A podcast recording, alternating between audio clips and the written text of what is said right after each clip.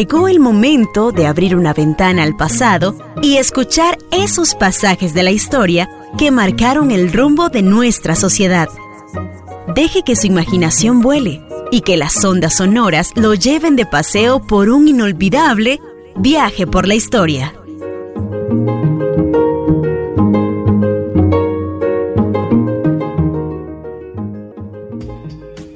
Los partidos de características religiosas, especialmente católicos en Costa Rica, se desarrollan a finales del siglo XIX. Justo en la última década del siglo XIX, cuando surgen los partidos políticos en el país después de 1890 o a partir de 1890, se funda el partido Unión Católica. Partido muy importante en ese momento porque tenía como agitadores eh, significativos a los sacerdotes desde los púlpitos eclesiásticos. Ya la iglesia había ido adquiriendo cada vez más, más forma, más fuerza y más presencia en la vida nacional. Y en ese sentido, ese Partido Unión Católica se organiza como una reacción al movimiento liberal existente en el país. Acordémonos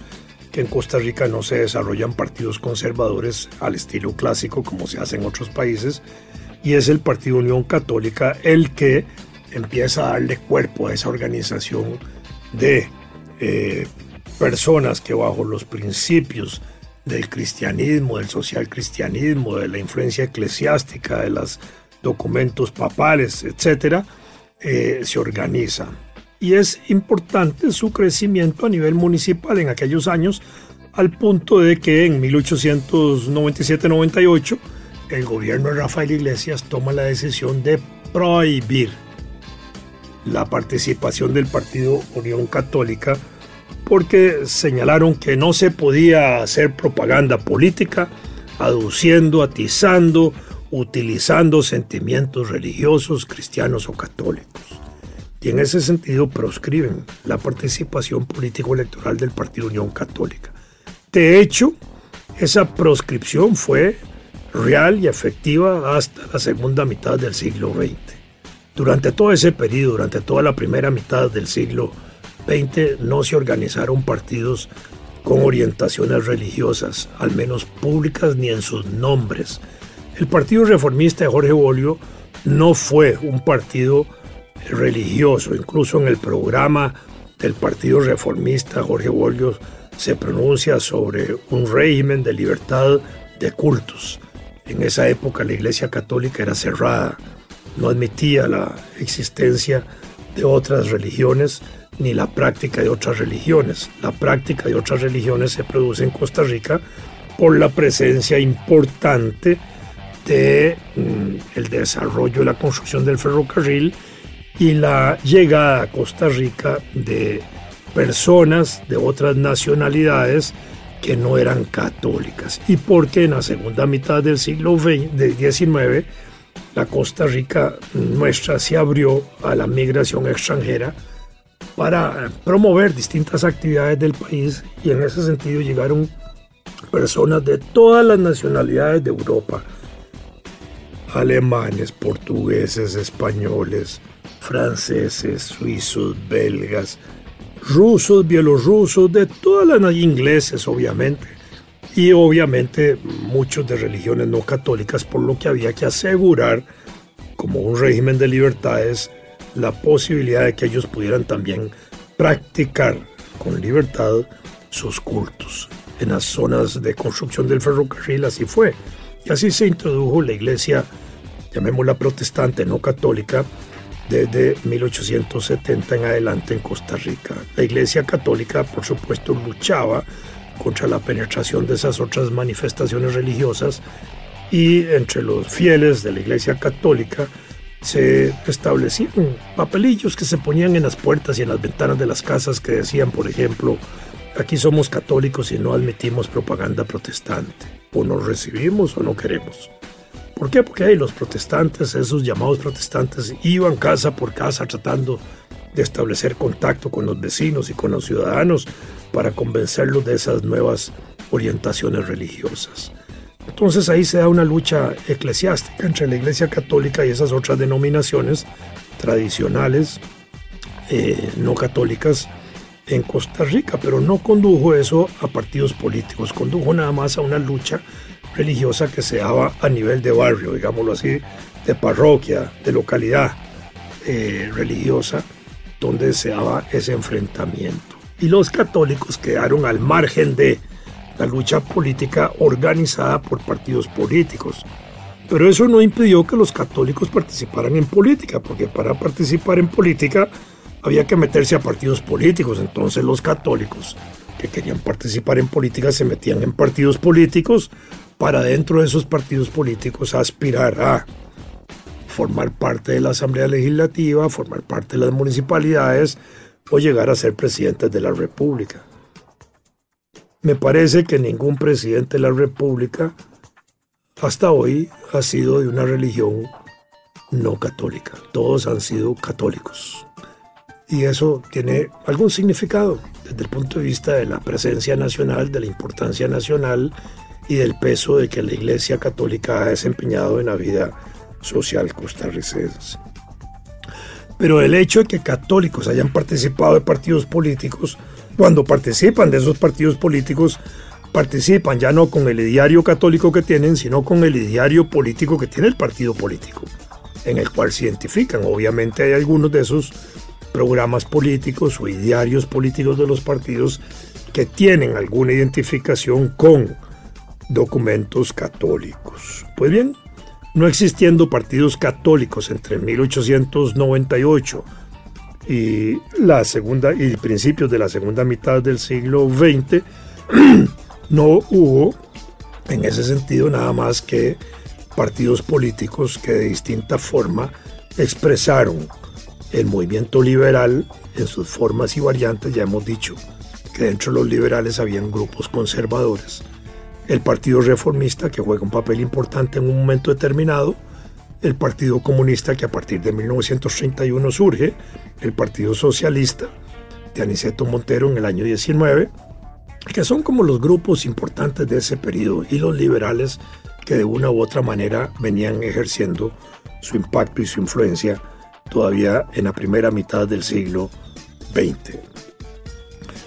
Eh, durante ese periodo importante que va de 1930 a 1948, la encíclica Cuadragésimo Ano fue un impacto muy importante en todas las sociedades del mundo y en la costarricense también porque condujo a que la iglesia actuara políticamente contra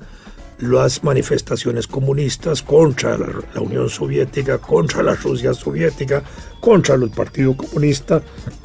tratara de frenar la influencia comunista por todos los ámbitos e impulsan a nivel internacional organizaciones como Hermandades del Trabajo, Acción Católica, la Juventud Universitaria Católica,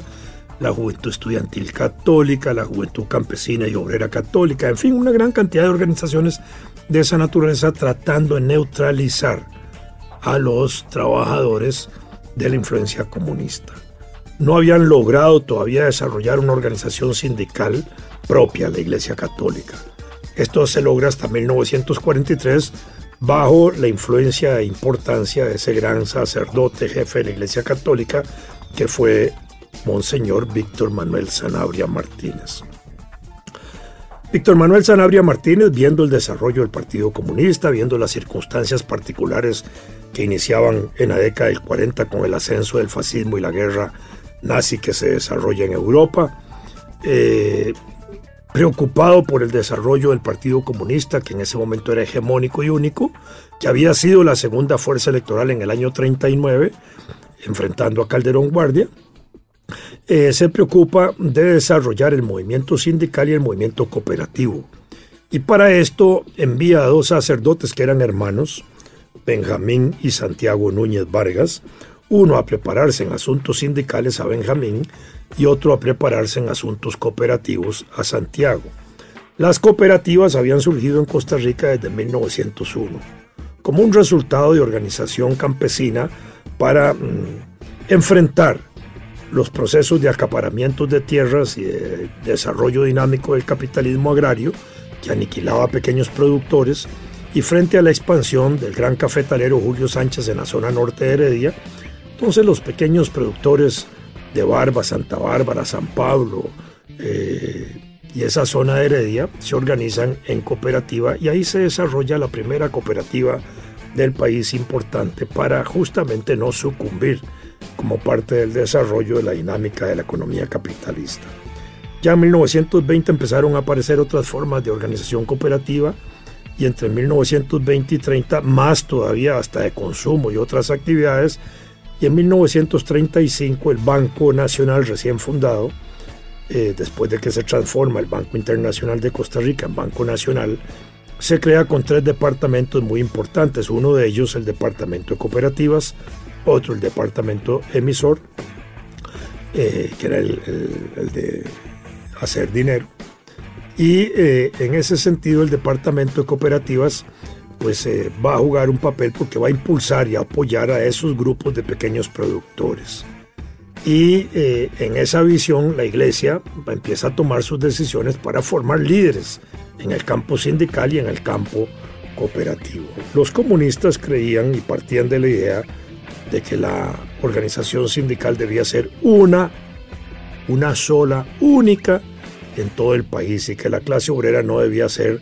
dividida, debía expresarse unitariamente en una sola organización sindical. Si uno ve la historia de ese movimiento sindical en el país cuando se crea la primera confederación nacional de todo el territorio costarricense, que agrupa sindicatos de todo el país, la Confederación General de Trabajadores de 1913, esa fue una organización que tuvo influencia anarquista, porque quienes la impulsaron, que eran intelectuales, García Monge, Comardengo, Carmen Lira y todos ellos, de una u otra manera simpatizaban no solo con las ideas socialistas, sino también hasta con el anarquismo. Omar Dengo incluso tiene un articulito que se llama Mi anarquismo claudicante. Bueno, ahí tenían los símbolos de los anarquistas, la bandera roja y negra, que era un símbolo del movimiento anarquista mundial, tenían fotos de grandes anarquistas en el local de la Confederación General de Trabajadores, de Solá, de Reclus, los hermanos Reclus, que eran eh, geógrafos franceses, de Tolstoy, el gran escritor ruso, en fin, habían elementos que de una u otra manera simbolizaban una identificación con el anarquismo. Habían tenido una relación importante los miembros de la Confederación General de Trabajadores con el movimiento anarquista obrero revolucionario de la Revolución de México, con la Confederación Revolucionaria Obrera de México de los hermanos Flores Magón, que eran anarquistas, y también tenían relación con el movimiento obrero chileno, que es de características socialistas, y con Luis Emilio Recabarren, que había fundado o había impulsado, había sido uno de los grandes impulsadores y organizadores del movimiento obrero revolucionario de Chile. En fin, ahí venían esas vertientes. Y la iglesia, mm, y después, eh, durante ese periodo, la evolución del movimiento sindical eh, adquiere la dirección de los reformistas por un periodo y después de los comunistas. Y ya para, para principios de la década del 40, la Iglesia Católica tiene pensado, por medio de Monseñor Sanabrio, impulsar una nueva organización sindical eh, que sea el paralelo de la organización sindical de los comunistas. Por supuesto, los comunistas estaban inicialmente en contra porque creían que todo el mundo debía estar organizado con ellos. Y la iglesia hacía un planteamiento que terminaron aceptando los comunistas de que mm, si la iglesia organizaba el movimiento sindical, le daba más fortaleza al movimiento sindical de los trabajadores, porque según Sanabria, Monseñor Sanabria, muchos trabajadores no ingresaban a las organizaciones eh, sindicales que dirigían los comunistas porque estaban dirigidas por los comunistas. Pero si la iglesia creaba organizaciones sindicales, muchos trabajadores iban a entrar a las organizaciones eh, sindicales eh, católicas porque estaban dirigidas por católicos y en ese sentido lo que interesaba, según Sanabria, era organizar en sindicatos trabajadores, sin mayor preocupación de si eran comunistas o socialistas o cristianos. Y resultado del acuerdo político que hay en 1943 entre la Iglesia Católica, el, el gobierno Calderón Guardia y los comunistas alrededor de la reforma social, entonces surge esa nueva organización sindical paralela a la que tenían los comunistas, pero no surge un partido cristiano. ¿Por qué? Porque el doctor Calderón Guardia se identificaba con las ideas social cristianas y aunque había sido candidato de un partido republicano de características liberales, él en sus discursos incluye sus conceptos social cristianos y su identificación social cristiana y hace surgir, a mi, a mi manera de ver, a partir de 1940, ahí sí, las tendencias social cristianas en partidos políticos que aunque se llamaban republicanos, ya tenían un peso importante en el discurso de eh, gobernante de características social cristianas. Cuando este partido se alía al, Partido Comunista en el año 43 y van a las elecciones unidos a través del bloque de la victoria en 1944, el bloque de la victoria no, no, no asume ningún compromiso de esa naturaleza social cristiana, ni tampoco Teodoro Picado, el presidente que emerge de esa alianza, se identifica con el social cristianismo. No era la época, era muy complejo el momento y no hay una identificación en esa dirección, pero ya estaban echadas las raíces del social cristianismo en ese sentido. Por un lado, por la Confederación de Trabajadores Rerum Novarum, que impulsa la Iglesia Católica, que le va a dar sustento a las luchas obreras de esa época y va a crear también bases políticas para que en la década siguiente y en los años siguientes los grupos de trabajadores social cristianos también se orienten en la búsqueda de partidos social cristianos. Y justamente en a finales de la década de 1950 se desarrolla por el impulso de un gran pensador, de un humanista, de un filósofo, de un gran costarricense llamado Luis Barahona Jiménez, el Partido Demócrata Cristiano. Esto ya en Europa se habían desarrollado los partidos demócratas cristianos, venían ejerciendo una fuerza importante al calor de el impacto de la iglesia en Roma y en otro, en Italia y en otros países europeos, se había desarrollado como una corriente política alterna a los partidos socialistas y comunistas y a los movimientos anarquistas, y también frente a los partidos socialdemócratas que habían empezado a surgir desde 1903 en Europa de manera más fuerte y más sólida, porque estos partidos socialdemócratas habían surgido a finales del siglo XIX. Sin embargo, con la división que producen con los comunistas en 1903, esos partidos adquieren una dinámica propia y una fuerza muchísimo más grande y hace surgir por otro lado los movimientos social cristianos y los partidos social cristianos que van a tener su expresión más importante en los llamados partidos demócratas cristianos. Aquí en 1958, en Costa Rica, esos partidos empezaron a desarrollarse, o ese partido empezó a desarrollarse. Con poco impacto, con poca influencia, tal vez porque don Luis Barahona fue más un académico, un filósofo, menos un organizador de partido, y tal vez no tuvo el impacto importante en esos momentos, aunque empezaba a tener apoyo por las organizaciones sindicales. La Confederación de Trabajadores Rerum Novarum eh, que emergió en 1943, que siguió a la guerra de 1948. El padre Núñez era uno de los líderes importantes que también se identifica con el movimiento de Figueres en 1948, pero eh, termina, digamos, impulsando un movimiento sindical de características social cristianas, pero el padre Núñez se termina identificando con la socialdemocracia como movimiento político a partir de la Junta de Gobierno y en los años siguientes en el Partido Liberación Nacional, pero hizo surgir al movimiento social cristiano sindical de una manera independiente y este, y este movimiento adquiere fuerza ya en 1958 cuando de las orientaciones socialdemócratas se separan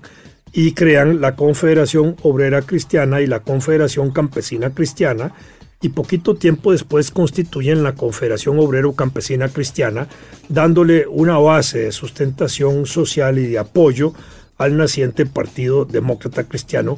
que empezaba a surgir con Luis Barahona. Aunque este partido no fue el dirigente político de esa organización sindical, sí tenía un, reflejo en esos movimientos social cristianos que empezaban a darse en esa época en el país. El Partido Demócrata Cristiano todavía participa en las elecciones de finales de la década del 60 y principios de los 70. Llegó a elegir a un doctor, un doctor Zamora, aquí de Santo Domingo de Heredia, que fue un personaje importante. Todavía en el año 78 el Partido Demócrata Cristiano está existiendo y forma parte de la coalición que da mm, el triunfo en el partido Unidad, Coalición Unidad, a Rodrigo Carazo para eh, gobernar Costa Rica de 1978 a 1982. Durante este periodo de la coalición de partidos donde está la democracia cristiana participando, ya está Rafael Ángel Calderón, que había sido diputado del 74 al 78 y llega a ser ministro de Relaciones Exteriores del gobierno de Carazo, convertido en un joven líder político que hereda ahora sí la tradición calderonista y hereda en su paso el impulso para impulsar un partido de características social cristianas y eso lo lleva a fundar en el año 83 el Partido Unidad Social Cristiana